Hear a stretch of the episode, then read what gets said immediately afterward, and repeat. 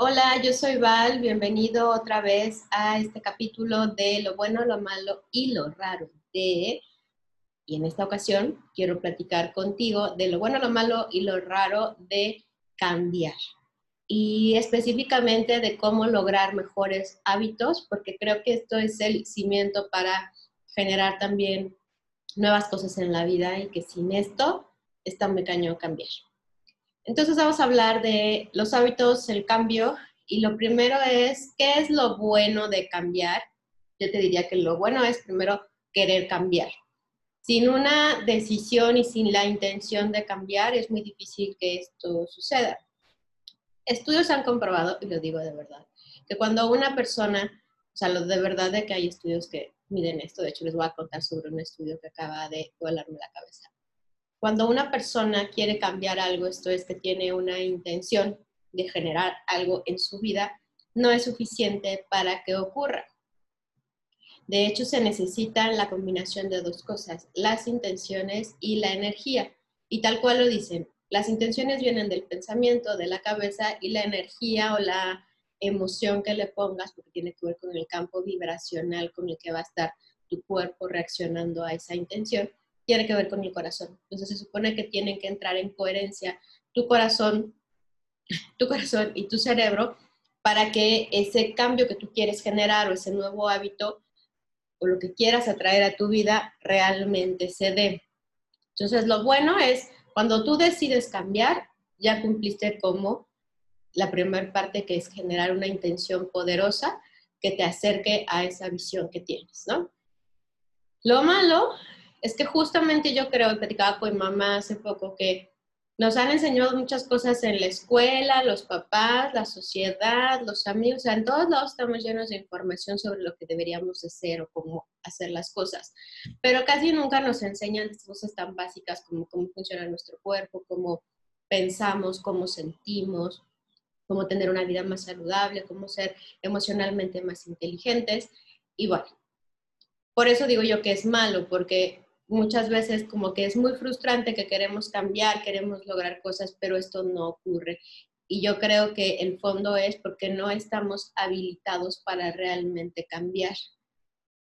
Por un lado está, no estamos programados a generar cambios, o sea, nos educan en matemáticas, español y cómo conducir y cosas así como básicas operativas de la vida, pero no nos enseñan cosas de cómo crear la nueva vida que quieres. Y yo sé que puede sonar súper viajado, pero pensemos un poco en la filosofía, que es cuestionarse por el porqué de las cosas, cómo ocurren. Pues es como el primer paso para también indagar en uno mismo, ¿no? Y la filosofía no es parte de la educación básica, ni los papás nos cuentan historias de filosofía normalmente.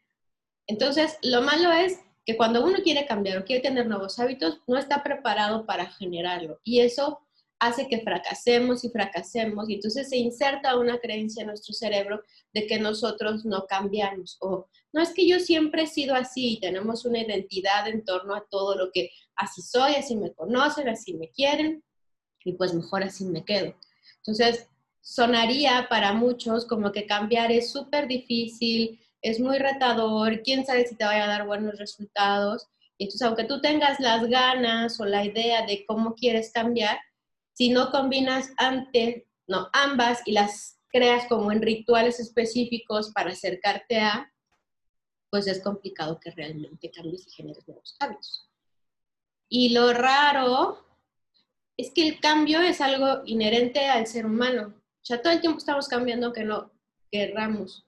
Nuestra piel muda, nuestras camas están llenas de células muertas, que si lo pensamos es como, ew. Pero así es, porque no hay nada estático y no hay nada permanente. Entonces, vivimos en la fantasía de que todo está bajo control, de que todo está así como siempre nos gusta y el orden y la madre, cuando en realidad todo es un caos constante y solo medio nos balanceamos en medio de ese caos. Entonces, lo raro es que como seres humanos nos cueste trabajo cambiar cuando todo el tiempo estamos cambiando. Es como, no sabemos la fórmula del cambio para lograr grandes cambios y de un impacto como lo queremos, pero toda la vida estamos cambiando.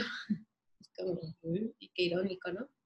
Y hablando de esto de los nuevos hábitos, les quiero compartir que estoy iniciando esto del club de las 5 de la mañana. Ni siquiera he leído el libro, es simplemente Juan Pazurita, que es un influencer youtuber que yo admiro y me cae muy bien. Eh, está haciendo el reto, empezó y la verdad es que me inspiró muchísimo y dije, lo voy a hacer. Entonces compartí una imagen que tiene que ver con eso, que son eh, la fórmula 20-20-20, que es 20 minutos al día, haz cuenta, te vas a levantar a las 5 de la mañana y los primeros 20 minutos es hacer ejercicio durísimo, así que sudes porque eso va a liberar ciertas sustancias en el cuerpo que le van a dar una energía diferente a tu día. Y luego, después de eso, inmediatamente 20 minutos de meditación, oración, contemplación o escritura. Y también puedes estar revisando metas, como conectando, focalizando.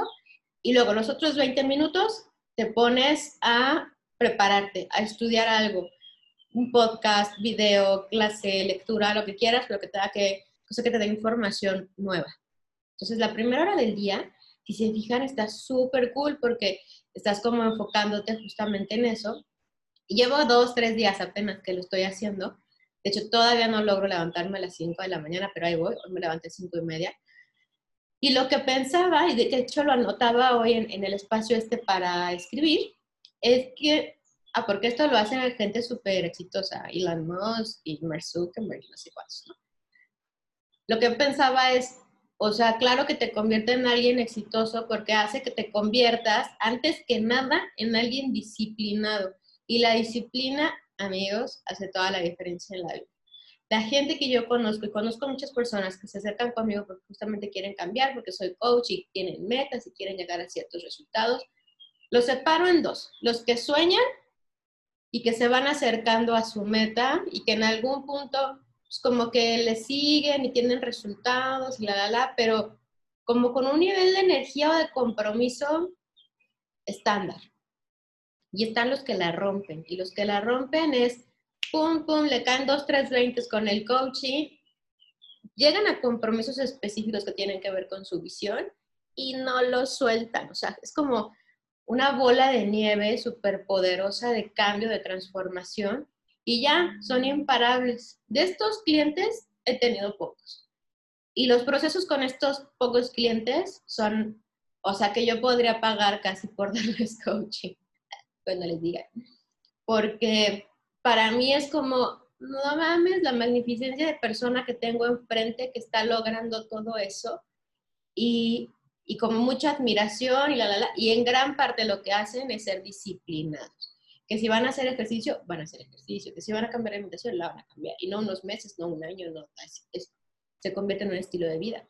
Y eso hace que vayan creciendo y entonces ya conectan con personas diferentes que se alinean más a sus sueños que a sus miedos y, y se revolucionan. Insisto, he tenido pocos clientes así, pero los que he tenido, you Girls and Boys.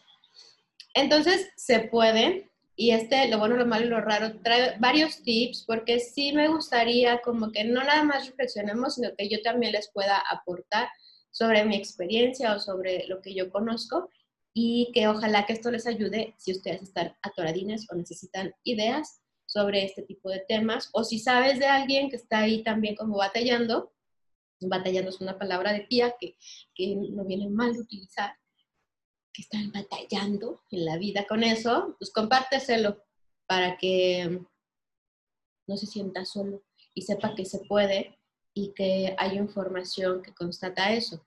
Voy a cerrar con un dato científico. Les decía al inicio que la poderosa combinación de una intención fuerte y un corazón que esté vibrando fuerte, o sea, no de la parte romántica de, ay, nos amamos, sino en realidad a través de la meditación logras que la frecuencia vibratoria de tu corazón sea coherente en lo que esté así, entonces llega a, generar ciertas, ciertas frecuencias que incluso las miden. Entonces, hicieron un experimento en Estados Unidos. Eh, por aquí tengo el dato, pero no quiero distraerme en eso. El punto, confíen, existe esto.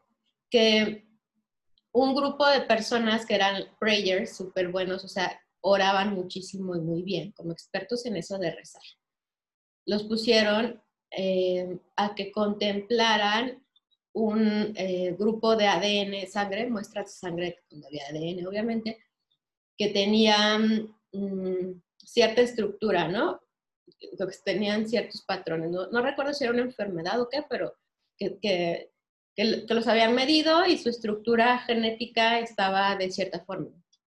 Entonces les dijeron, a ver chavos, pónganse a ver esto y a intencionar que la estructura genómica, eso es como que se ponga a girar el, el ADN de estas muestras y porque ustedes rezan muy bien y como dicen que la intención hace que todo cambie, eso de decrétalo se te va a cumplir, ¿no? Pues ya. ¿Y que hacen la prueba? ¿Y que creen? Que nada cambia. Dijeron, fuck, bueno, a ver. Entonces, tienen la muestra ahí enfrente, ahora lo que van a hacer es, como no jaló lo de rezar e intencionar que cambiara algo, ahora mándenle energía amorosa, o sea, como que ámenlo, como que aprecien, la, la, la. a ver si con eso, porque luego ya ven que dicen, el amor todo lo puede. Pues no es cierto, tampoco cambió nada. O sea, el ADN seguía así, como, en buenos raros.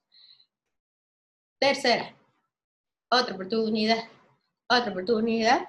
¿Y qué hicieron? ¿Qué les pidieron? Van a rezar, a intencionar así, pero no solo desde su mente, no solo desde la idea, sino unido a la vibración, me parece que fue del agradecimiento.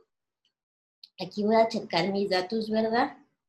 Sí, abran el corazón y mándenle energía de gratitud. Eso fue el pensamiento, era de eso. Y, e imagínense que la hélice está del ADN cambia, se, se desdobla, ¿no?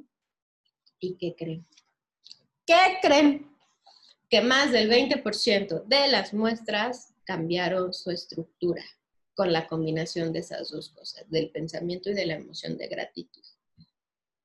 ¿Qué quiere decir esto? Que sí se puede modificar no solo lo que está afuera, o sea, el mundo material, sino también la realidad. Y suena muy hippie, pero bueno, no, me quiero ver tan intensa metiéndome en otros rollos, que aparte tampoco les puedo explicar muy claramente porque apenas yo lo estoy cachando. Pero lo que sí quiero es que tengan como muy claro que no basta con querer cambiar, hay que intencionarlo desde la cabeza, saber claramente, verlo, imaginarlo y emocionarse muchísimo con ese cambio que quieres generar. O sea, si yo lo que quiero es tener una mejor relación con mi familia y con mis amigos, pues entonces lo voy a imaginar, lo voy a ver a y me voy a emocionar como si ya estuviera pasando y. Esa vibra es la que genera los cambios. Igualito debe de pasar con nuestras metas o con las cosas que queremos integrar como nuevos hábitos o cambios positivos. Se los dejo ahí. Si les sirve, qué bueno. Si no, si les sirve. Y ya, los dejo hasta hoy. Espero que todos estén sanos y salvos que su familia siga así. Les mando un abrazo muy grande y síganme, suscríbanse y todas esas cosas que un influencer dice, pero que en mi caso yo no soy influencer, pero creo que sí genero una influencia positiva en aquellos pocos que me ven y sobre todo los que llegan hasta este punto del video. Los quiero, gracias por estar y síganme también en mis redes. Estamos en contacto, compartan. Adiós.